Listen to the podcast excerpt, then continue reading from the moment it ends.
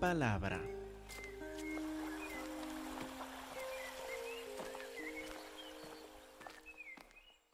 Que Dios les bendiga, hermanos. Hermanos, esta tarde estamos en la tercera carta de Juan, en tercera de Juan en el Nuevo Testamento, donde leemos otra carta del apóstol Juan, pero a otra persona llamado Gallo. Gallo fue un nombre común y corriente en esa época. El anciano a Gallo, y ahora quiero que escuchen bien para ver qué palabras repite Juan otra vez en estos primeros versículos para ver uno de los temas principales de esta pequeña carta. El anciano a Gallo, el amado, el amado a quien amo en la verdad, amado, yo deseo que tú seas prosperado en todas las cosas y que tengas salud, así como prospera tu alma. Hasta podemos adelantarnos por ahora a ver versículo 5. ¿Con qué empieza? Amado, ¿cuál sería uno de los temas principales de esta carta, piensan? El amor. Claro que sí, el amor. Y hay otro tema principal también. El anciano, volviendo al versículo 1, el anciano a Gallo, el amado, a quien amo en qué? En la verdad. Amado, yo deseo que tú seas prosperado en todas las cosas, que tengas salud, así como prospera tu alma. Pues mucho me regocijé cuando vinieron los hermanos y dieron testimonio de tu verdad. ¿Qué quiere decir esto? De cómo andas en la verdad. No tengo yo mayor gozo que este, el ver que mis hijos andan en andan en la verdad otra vez. Entonces encontramos dos temas principales desde los primeros versículos, el amor y la verdad. ¿Qué es la verdad? Pues el Evangelio del Señor Cristo Jesús. El hecho de que Él murió en la cruz por nuestros pecados, que Él resucitó al tercer día, Él fue ascendió al Padre, donde reina ahora y algún día vuelve. Esta es la verdad una verdad no solo intelectual, sino algo que, como hemos visto en primera, segunda y ahora tercera de Juan, una doctrina puesta en práctica, algo que vivimos. Podemos amar precisamente este segundo tema porque tenemos seguridad en el Señor Cristo Jesús. No tenemos que temer, hemos sido aceptados por Dios, justificados por Él, legalmente aprobados por Dios y esto nos da una libertad para amar a los demás sin condiciones, para poder amar a los demás con todo nuestro corazón. Y este callo es uno a quien el apóstol Juan ama. Lo ama y se regocija en él grandemente porque este Señor anda en la verdad, pone en práctica el Evangelio. Juan lo ve, Juan escucha las noticias sobre él y se regocija en abundancia. Lo considera como un hijo y al verlo andando en la verdad dice, este es el gozo más grande que tengo de ver a mis hijos como usted, gallo, andan en la verdad, andan en el amor. Entonces, imagine qué introducción. Nos encantaría cualquier de nosotros tener esta clase de introducción ante el Señor Cristo Jesús. Y sabe, esto tenemos en Él. Él murió por todos nuestros pecados. Hemos sido perdonados de todos nuestros pecados, que andemos entonces en la verdad para escuchar este mismo testimonio, no solo del anciano Juan, sino de nuestro Señor Cristo Jesús, cuando vuelva y que diga, bien hecho, buen siervo y fiel, entra en el gozo de tu Señor. Así queremos escuchar también. Pues cómo, cómo pone en práctica este amor en verdad. Vamos al versículo 5. ¿Cómo pone en práctica este amor en verdad? Nos cuenta en versículo 5, amado, fielmente te conduces cuando prestas algún servicio a los hermanos. Ven el amor ahí fielmente te conduces cuando prestas, cuando das algún servicio, alguna ayuda, algún apoyo a los hermanos, especialmente a los desconocidos, a hermanos desconocidos, a hermanos a quienes no ha conocido antes. A reconocer que son hermanos, los ayudas también. Versículo 6. Los cuales han dado ante la iglesia testimonio de tu amor, y harás bien en encaminarlos como es digno de su servicio a Dios para que continúen su viaje. Entonces, ¿qué hace Gallo? Tiene este ministerio en la iglesia en que recibe a hermanos que vienen de visita de otras ciudades y de otros países. Los recibe, les da lugar donde quedarse mientras desarrollan su ministerio en su ciudad les da de comer y cuando reconoce que están listos para salir, para viajar para otra ciudad, les da los recursos, los recursos suficientes para llegar a su lugar de, para llegar a su destino. Entonces, mientras están en la ciudad donde vive Gallo, él los cuida, los protege, les da techo, les da la provisión y luego cuando salen, los camina en su nuevo lugar a donde van. ¿Cómo les parece? ¿Es una muestra de amor? Pues claro que sí. Del amor y en la verdad.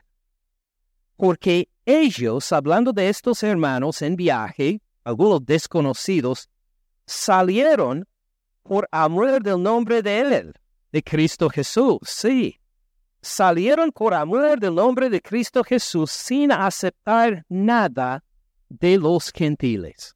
Es decir, estos señores que van de ciudad en ciudad, predican el Evangelio sin ningún sustento, sin ningún sustento propio, sin ninguna pensión que les llega por el correo de cada vez en cuando, sino que por el amor del Señor se dan cuenta, mire, otros están muriendo sin conocer al Señor. Otros necesitan escuchar acerca del Señor Cristo Jesús. Y claro que no puedo cambiar el mundo, pero tal vez puedo cambiar algunos pueblos, algunos ranchos, algunas, las vidas de algunas familias, a llegar donde ellos, a vivir entre ellos y anunciar las buenas noticias del Señor Cristo Jesús. Entonces el Señor va a proveer por mí. Va a utilizar a los hermanos de otras ciudades para proveer por mí para que pueda viajar de lugar en lugar, anunciar las buenas noticias del Señor Cristo Jesús a gente que no tiene nadie que vive cerca que les puede hablar de Él. Y así se han lanzado. Y Gallo es uno de los que los recibe. Los recibe con cariño, aprueba su misión, aprueba lo que el ministerio que tienen para sostenerlos y ayudarles a llegar a su próximo destino. Ahora, ¿habrá algún ejemplo claro de esto en la Biblia? Pues hay un ejemplo, sí, eh, que podemos mirar en la carta a los colosenses. Con un dedo en tercera de Juan, queremos ver el ejemplo de uno que posiblemente hizo esto Colosenses 1.6. Ahora, ¿de qué está hablando Pablo? Pues de lo que dice en las últimas palabras de versículo 5, la palabra verdadera del Evangelio, que ha llegado hasta ustedes. ¿Hasta quiénes? Hasta los colosenses. Así como a todo el mundo, lleva fruto y crece también en ustedes, desde el día que oyeron y conocieron la gracia de Dios en verdad.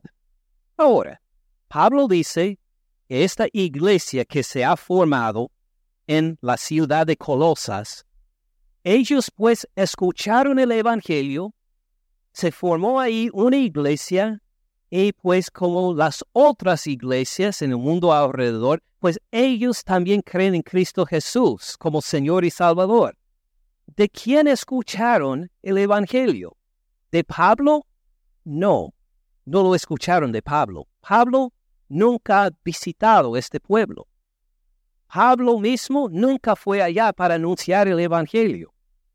Eh, ¿Cómo escucharon el Evangelio entonces? ¿Cómo es que se formó una iglesia sin que Pablo estuvo allí para anunciar las buenas noticias de Cristo Jesús? Pues nos cuenta en el versículo que, que viene, versículo 7, como lo han aprendido de Epafras. Ustedes saben de Epafras, ¿verdad? No, dígalo honestamente, no, no sé de Epafras. Pues sí, solo lo menciona estas dos veces en esta carta y es uno casi anónimo. Si no fuera por esta carta no sabríamos de él. Pero él estaba en Éfeso, donde predicaba Pablo. Estaba en Éfeso, la, la capital de la provincia. Él se convirtió al escuchar a Pablo y dijo, pues mis compañeros en mi lugar de origen, en el pueblo de Colosas, ellos necesitan escuchar este mensaje también. ¿Quién va allá para predicarlo? Pablo no tiene tiempo. Pablo pues tiene su ministerio acá en Éfeso y después se va a otra ciudad. ¿Quién va a anunciar estas buenas noticias a mis familiares en Colosas? Epafras decidió, pues, Señor, utilízame como instrumento tuyo. Y volvió. Volvió a Colosas para anunciarles las buenas noticias de Cristo Jesús. ¿Y qué pasó? Muchos se convirtieron. Hasta se formó una iglesia en este pueblo. Y Epafras vuelve entonces a, a Éfeso para anunciar al apóstol Pablo, ahora hay una nueva iglesia. Nueva iglesia. ¿En dónde? En Colosas. Colosas, nunca he estado en Colosas. Nunca he visto ni las caras de los que están ahí. Pues sí, fui, lo anuncié y ahora he regresado para decir que hay una iglesia nueva en un lugar que nunca has visitado. La gloria sea a Dios. ¿Quién lo recogió ahí en Colosas para darle de comer? Posiblemente algunos familiares. Otro como Gallo que, tal vez escuchando las noticias, dijo, este mensajero viene de Dios y lo voy a ayudar, lo voy a apoyar mientras esté acá con nosotros. Como lo han aprendido de Epafras, nuestro consiervo amado, que es un fiel ministro de Cristo para ustedes, que también nos ha declarado su amor en el Espíritu. Fíjese que continúa su ministerio con ellos según capítulo 4, Colosenses 4, versículo 10. Les saluda Epafras, el cual es uno de ustedes, es de Colosas, esclavo de Cristo, siempre rogando encarecidamente por ustedes en sus oraciones para que estén firmes perfectos y completos en todo lo que Dios quiere. Porque de Él doy testimonio. Fíjense que Pablo puede subrayar, que él puede aprobar que este da el mensaje verdadero del Evangelio.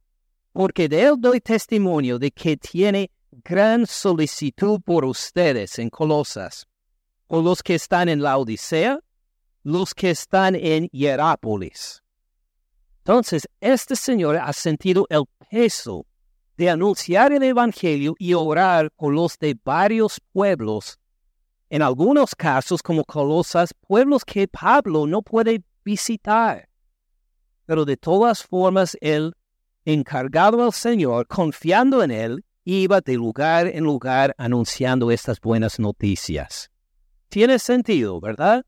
Entonces vemos el buen ministerio que tiene Gallo en recibir. Él no puede viajar necesariamente de lugar en lugar, pero mientras tanto él va a recibir y apoyar a los que sí tienen esta libertad. Volviendo a tercera de Juan, viendo este ministerio necesario, viendo el amor y el cariño que Gallo tiene por estos misioneros que viajan de lugar en lugar anunciando el Evangelio, queremos ver lo que Juan dice acerca de este ministerio en versículo 8, tercero de Juan, versículo 8. Nosotros pues, debemos acoger a tales personas, debemos recibirlos. Cuando hay misioneros, cuando hay gente, aún gente desconocida que nunca hemos conocido antes, que se dediquen a anunciar la misma doctrina, el mismo evangelio, debemos acoger a tales personas, debemos recibirlos, debemos apoyarlos, debemos asegurar que tengan lo suficiente de fondos para llegar al próximo paso de su ministerio, para que cooperemos con la verdad. Ellos van anunciando la verdad del Evangelio, nosotros vamos a cooperar con ellos y les vamos a ayudar a que puedan desarrollar y continuar su ministerio. Tiene sentido, ¿verdad? Fíjense que es una actitud muy diferente que Juan tiene en ese versículo a la que tenía años antes años antes, el apóstol Juan tenía una actitud bastante diferente, como estamos por ver con un dedo en tercera de Juan 8. Vamos a ver esta otra actitud que tenía en el Evangelio de Lucas. Lucas 9:49. Entonces, respondiendo Juan, el mismo Juan, el apóstol, al Señor Cristo Jesús, dijo, Maestro, hemos visto a uno no sabemos el nombre, hemos visto a uno que echaba fuera demonios en tu nombre. Entonces, se lo prohibimos, porque no sigue con nosotros. Y pues Juan piensa que, que Jesús va a decir, ah, muy bien hecho. No queremos que otros escuchen las buenas noticias de mí. Esto no va a decir Jesús. Pero Juan piensa que está bien, tiene esta actitud que, mire, estas buenas noticias del Señor Cristo Jesús es el tesoro nuestro. Otras personas no lo pueden anunciar. Solo nosotros, los apóstoles aprobados por ti, Señor Jesús, somos los únicos que pueden anunciar este evangelio, estas buenas noticias. Y dice Jesús, versículo 50, Jesús le dijo, no se lo prohíban, porque el que no es contra nosotros, por nosotros es. Si Él va de lugar en lugar anunciando el poder de mi nombre y demostrándolo, pues gloria a Dios.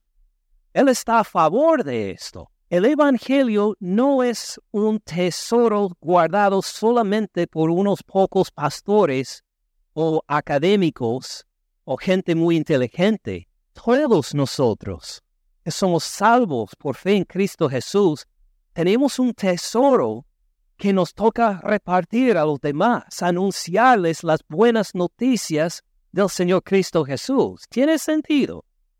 Si estamos guardando el Evangelio con la idea solo el pastor de la iglesia puede predicar las buenas noticias del Señor Cristo Jesús, estamos fallando en cierto sentido porque cada uno de nosotros que somos cristianos, cada uno de nosotros que sabemos algo de la palabra de Dios, para anunciar claramente el Evangelio, debemos, igual como, como este señor anónimo de Lucas 9, llegar a anunciar a los, a los otros el poder del nombre del Señor Cristo Jesús. Entonces, Juan, que al principio estaba en contra de esto, en capítulo 9, versículo 49.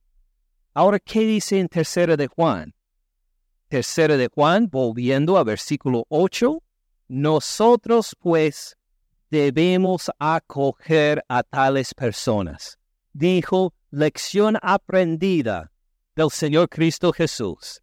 Ahora entiendo, tenía la actitud incorrecta en Lucas 9 en prohibir que esta gente hable del Evangelio del Señor Cristo Jesús. Ahora veo mi error. Haces bien, gallo, en recibir a esta gente para que anuncien cumplidamente la palabra del Señor, debemos acoger a tales personas para que cooperemos con la verdad. No solamente no vamos a prohibir que anuncien el Evangelio, les vamos a ayudar en que anuncien claramente el Evangelio en lugares a donde no podemos llegar nosotros, que lo anuncien en todas las naciones entre todos los pueblos aún de este mundo. Tiene sentido.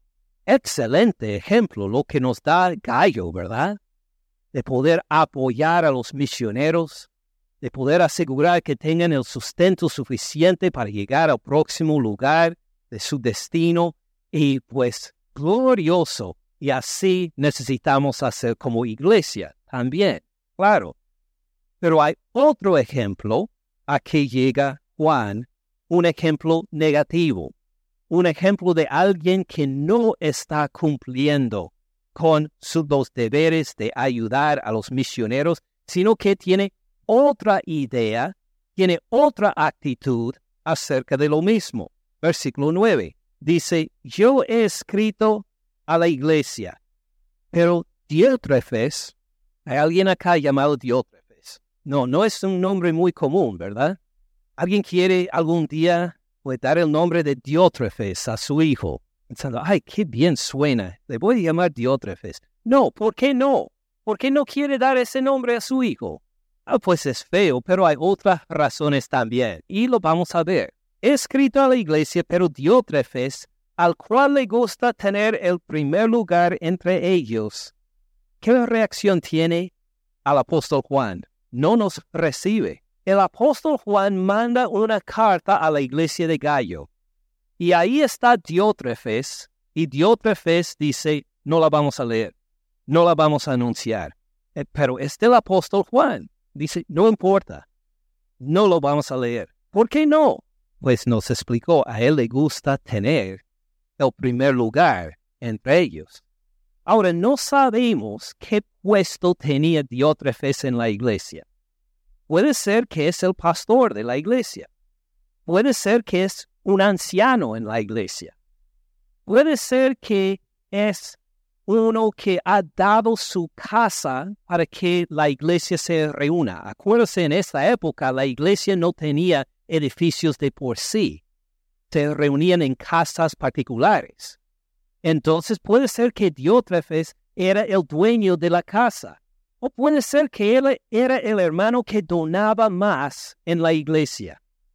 Lo que sea, el puesto que tenía, había una cosa que estaba mal, su corazón. En su corazón él quería tener primer lugar en todo. Y cuando no tenía primer lugar, pues se ponía en competencia hasta no solo con el apóstol Juan, se ponía en competencia con la palabra de Dios para decir, esta carta no vamos a leer. ¿De quién vino? Del apóstol Juan, no la vamos a leer. Eh, ¿qué vamos a escuchar entonces? Bueno, Diótrefes diría algo que se me ocurre, unas anécdotas, unos chistes, o lo que sea. Pero el corazón estaba mal porque él quería tener siempre el primer lugar.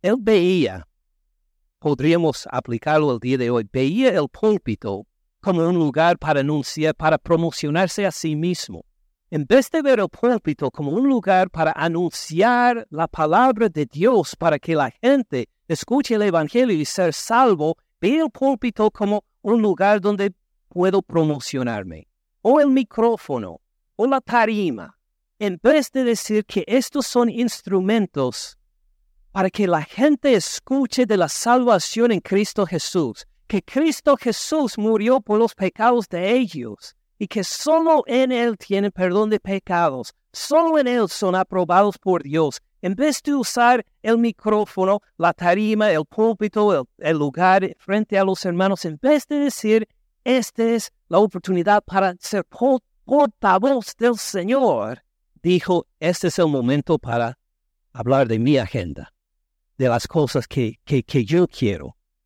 para que la gente me dé los aplausos a mí para que tenga el primer lugar entre todos. Qué triste. A llegar al punto de decir que yo soy más importante que el Evangelio. Yo tengo más importancia que la palabra de Dios. Así hacía Diótrefes. Por eso no queremos dar el nombre Diótrefes a nuestros hijos, porque no queremos que sigan a alguien en la Biblia que siempre quería el primer lugar en todo, y quería quitar la atención del Señor Cristo Jesús. Versículo 10. Por esta causa, si yo voy, recordaré las obras que hace. Entonces, algún día el apóstol Juan va a llegar a la iglesia y va a pedir que Diótrefes le dé cuentas, le rinda cuentas por no haber leído sus cartas, por no haber anunciado la palabra de Dios a la iglesia. Él tendrá que enfrentar al apóstol Juan que va a decir, tú has hecho mal, tú no has cumplido mi palabra. En cambio, ¿qué ha hecho? Recordaré las obras que hace parloteando con palabras malignas contra nosotros. Entonces, en vez de decir, mire, esta carta viene del apóstol Juan, escuchen, él se ha quejado de los hermanos. Él se ha quejado de Juan. Eh, ¿Cómo lo hizo? Pues no nos dice directamente, pero podemos imaginar si alguna vez se ha sentido rencor contra alguien porque esta, esta persona ganó o sobresalió y usted no, que un hermano o una hermana recibió la atención que usted deseaba y no le daba, pues qué cosas pasan por nuestras mentes, qué pasa por nuestra lengua. Puede ser que él se sintió celos a ver que Juan ha sido exaltado. Juan vino de visita, fue exaltado, y Diótrefes dice que y yo, nadie me pone atención, Nadie considera mis ideas como importantes. Todo es Juan, Juan, Juan. Cuando él viene a visitar y se siente celos, habla mal de él. Si los hermanos dicen, ay, este apóstol Juan, cuando predica, mm, qué maravilla. Y Diótrefes diría, no, pues no me pareció muy interesante. No, en realidad él, no, tiene una formación académica como yo. Puede ser que insiste en sus faltas. ¿Te acuerdas que Juan dijo que nos iba a visitar la semana pasada y nunca cumplió? Mm. Y un año después, ¿te acuerdas que Juan no cumplió su palabra en este entonces? Cinco años después. ¿Se, ¿Se acuerdan cuando Juan no cumplió su palabra? Así con esta amargura y este enojo, este celos, el apóstol Juan siempre cuando viene tiene el primer lugar. ¿Por qué no lo tengo yo? ¿Por qué la gente no me reconoce a mí? ¿Por qué no me toman en cuenta? Así tal vez eran las palabras con que hacía parloteando con palabras malignas contra Juan y contra los que venían con los mensajes de él. ¿Cómo debe haber reaccionado? ¿Qué debe haber dicho? Con un dedo en tercera de Juan, vamos a la carta a los colosenses. Colosenses 3, 17. Hay muchos versículos que podemos examinar, muchos pasajes sobre la lengua y cómo manejarla apropiadamente. Solo vamos a ver un versículo rápidamente esta tarde. 3.17 todo lo que hacéis, diríamos nosotros, todo lo que hacen.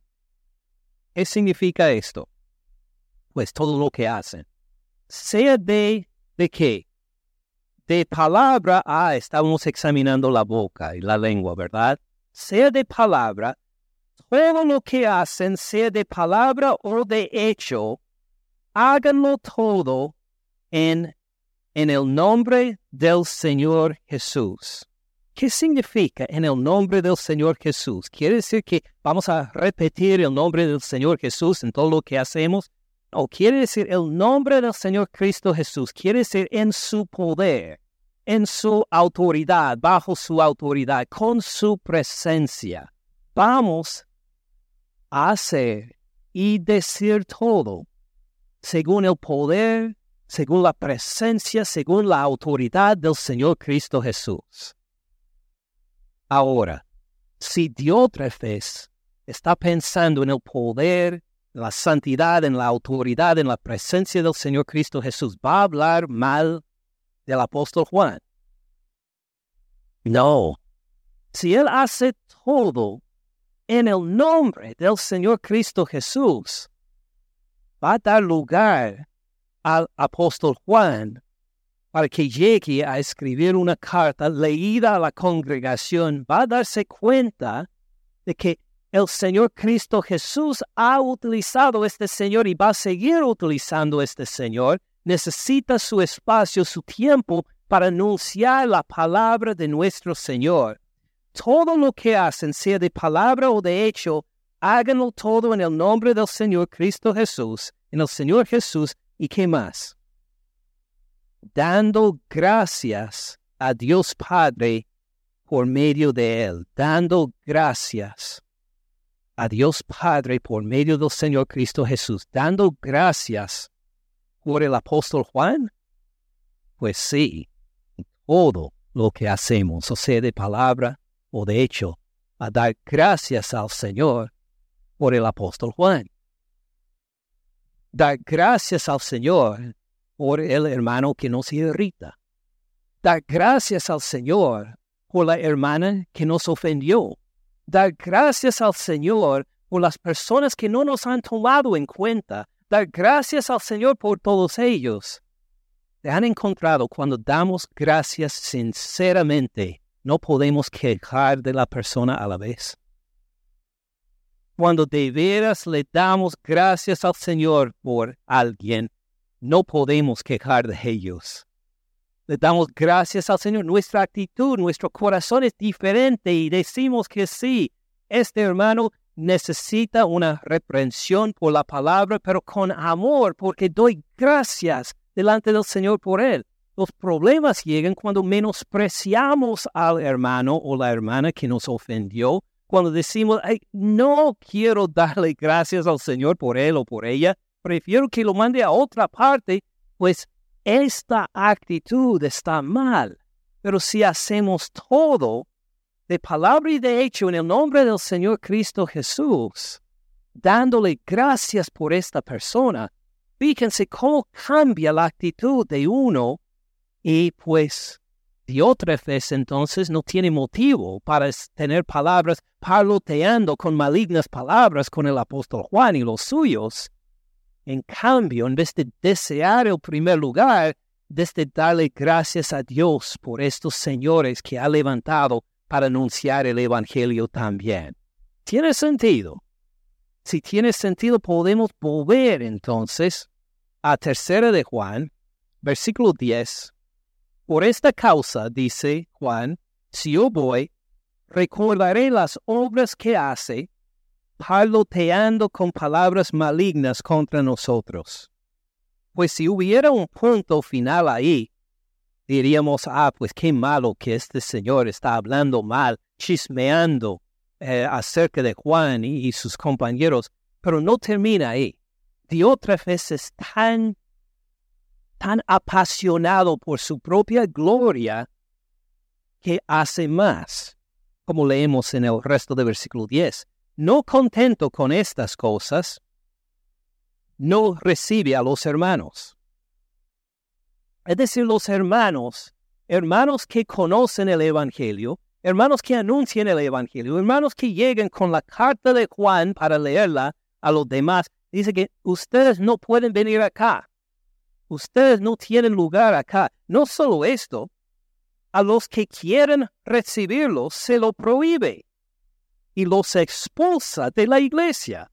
Es decir, unos hermanos en la iglesia dicen, wow, estos señores pues han venido del apóstol Juan para anunciar el Evangelio, ah, lo podemos recibir en casa igual como hace Gallo.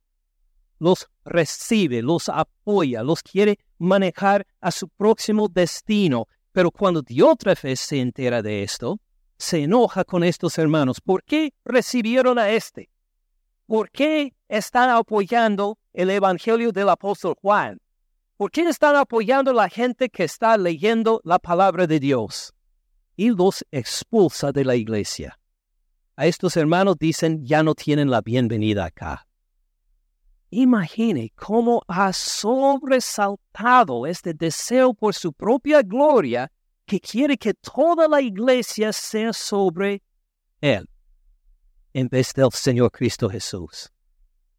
Ha visto la organización de la iglesia como una forma para darle la gloria y la honra a sí mismo, en vez de darle la gloria y honra al Señor Cristo Jesús. Qué triste. Sería como uno que tal vez diga, bueno, vamos a formar una iglesia, una nueva iglesia, con tal que yo sea el encargado. Eh, eh, mire, nueva iglesia sí es buena idea, pero vamos a seguir al Señor Cristo Jesús. ¿Qué tal si no puedes eh, tener la dirección de la iglesia? ¿Todavía quieres? No, no, no, no. Ah, pues lo está haciendo por mal motivo, por mal motivo entonces. Sería tal vez como el ejemplo que encontramos en la carta a Tito, con un dedo en tercera de Juan. Vamos a la carta a Tito, Tito 3, versículo 10. Dice, al hombre que cause divisiones. Pues esto es lo que hace Diótrefes en la iglesia. Causa de divisiones. O tienen que decidir o por el apóstol Juan o por mí. Está causando divisiones. Al hombre que cause divisiones después de una y otra amonestación, deséchelo, que sea excluido de la iglesia. Oh, claro, ¿qué pasó de Mateo 18, 15 hasta 20? Pues en este caso de un hombre que cause divisiones, se acelera muy rápido el proceso.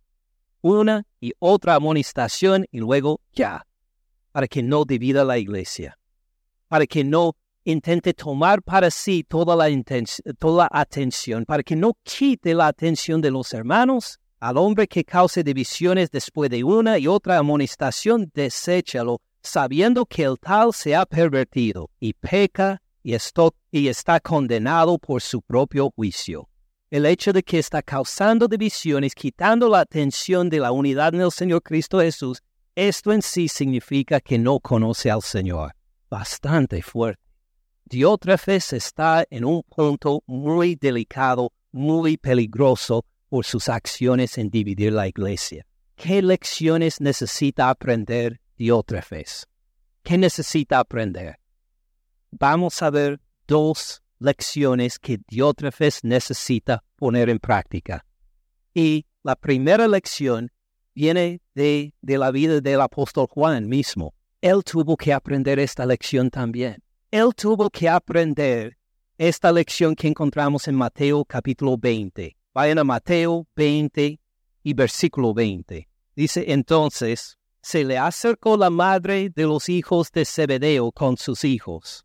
Se le acerca al Señor Cristo Jesús, postrándose ante él y pidiéndole algo. Él, el Señor Cristo Jesús, le dijo, ¿qué quieres?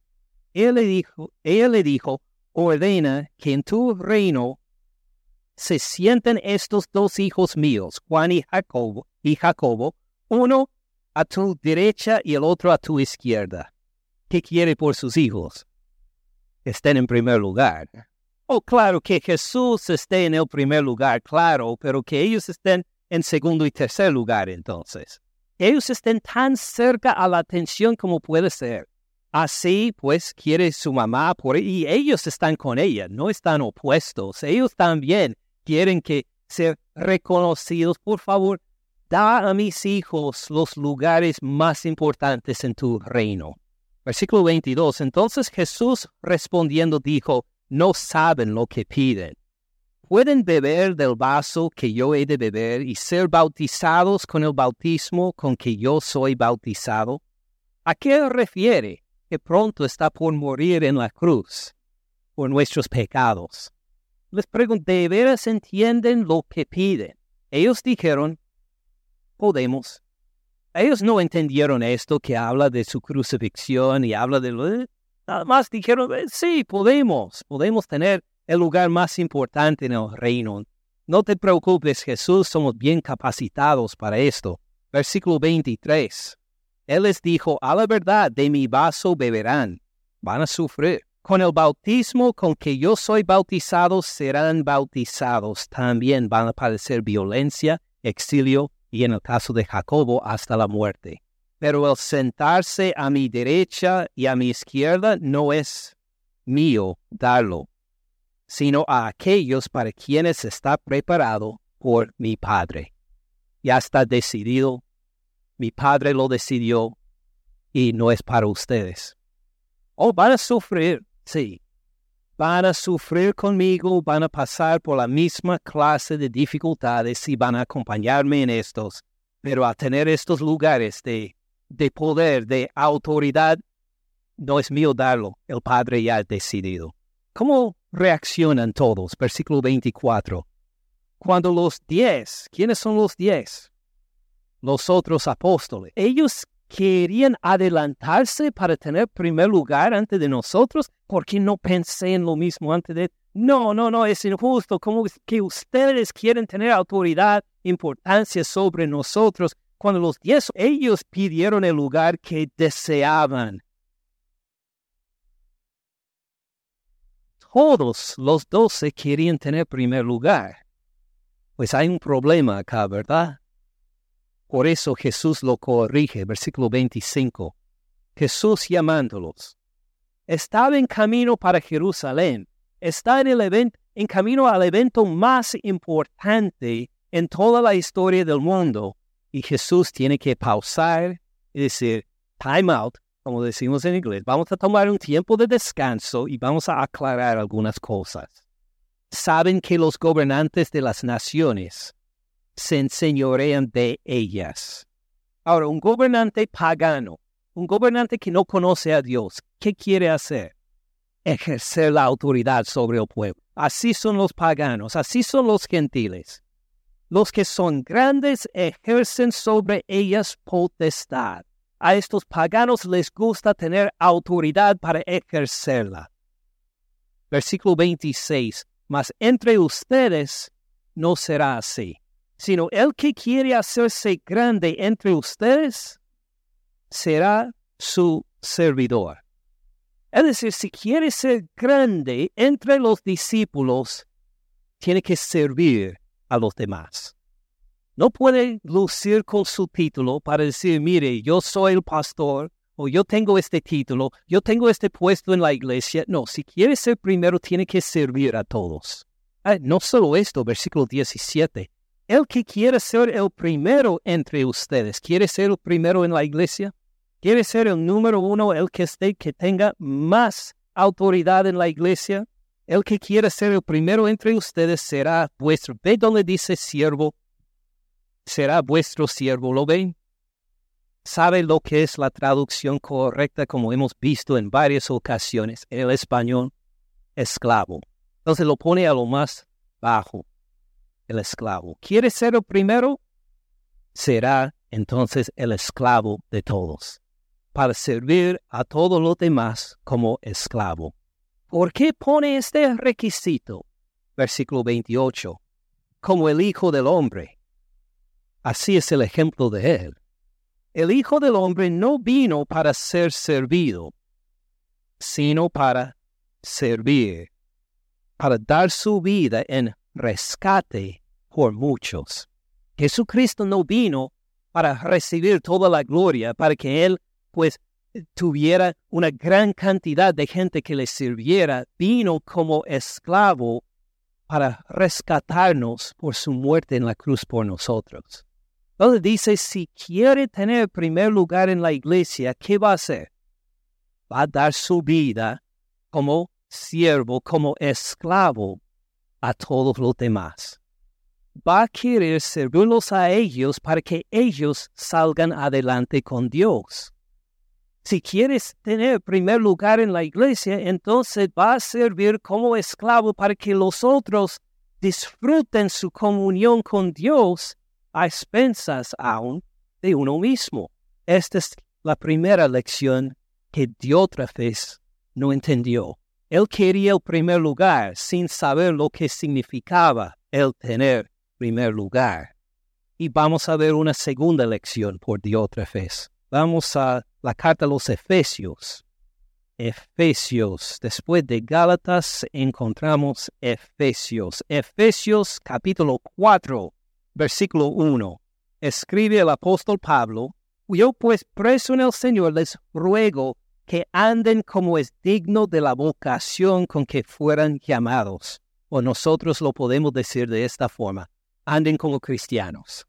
Anden de acuerdo con el Evangelio que han escuchado. Versículo 2, ¿cómo? Con toda humildad y mansedumbre.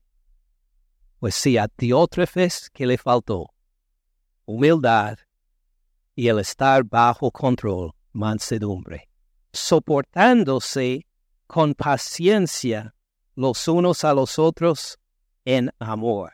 Tal vez no le cayó bien a Diótrefes el apóstol Juan. ¿Debe haberlo soportado? Pues claro que sí. Con paciencia, en amor.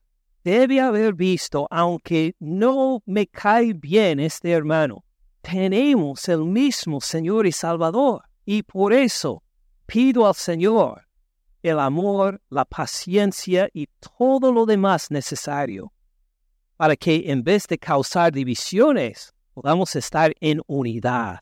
Solícitos, versículo 3, solícitos en guardar la unidad del Espíritu en el vínculo de la paz. Ahora, mírelo bien, versículo 3.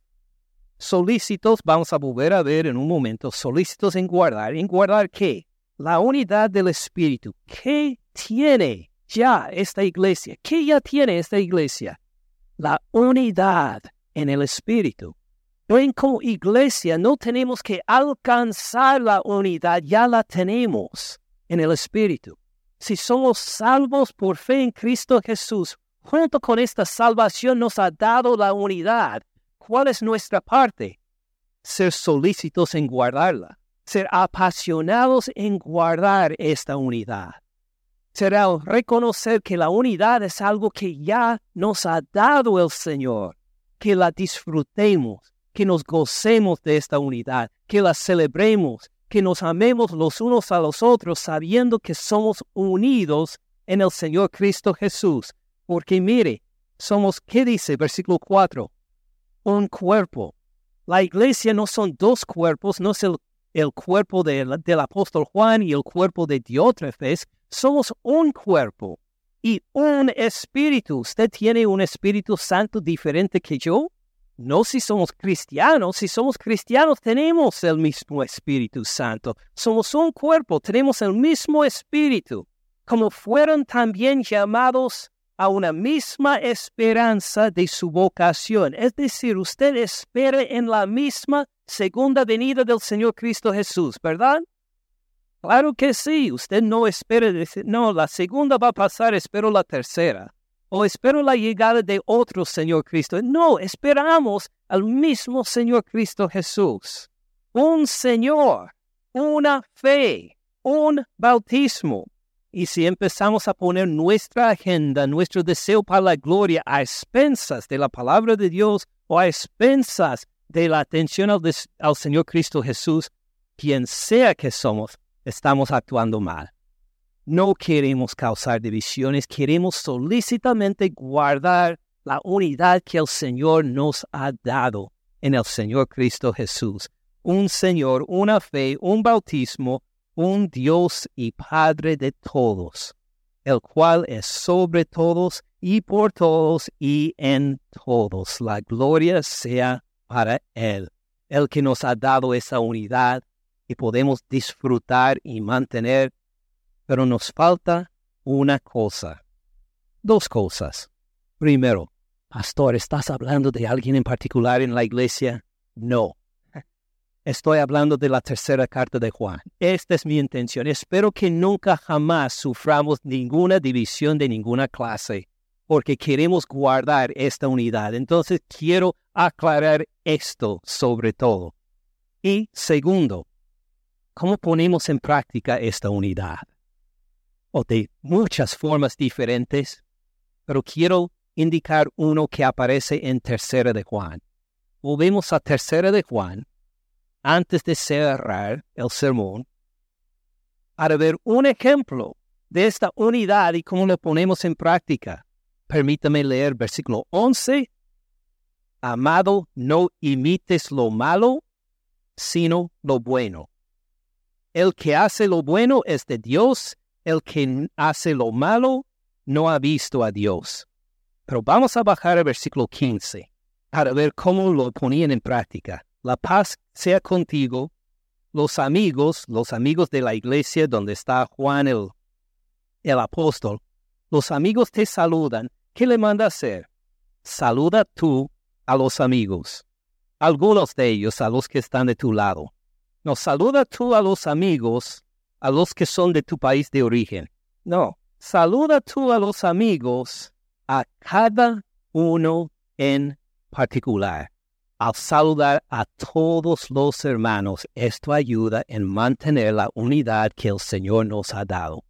Si empezamos a fijarnos en, no, no, no, solo voy a saludar a estos o a otros, o que solo este grupo y nunca a los otros, que sin darnos cuenta estamos causando divisiones.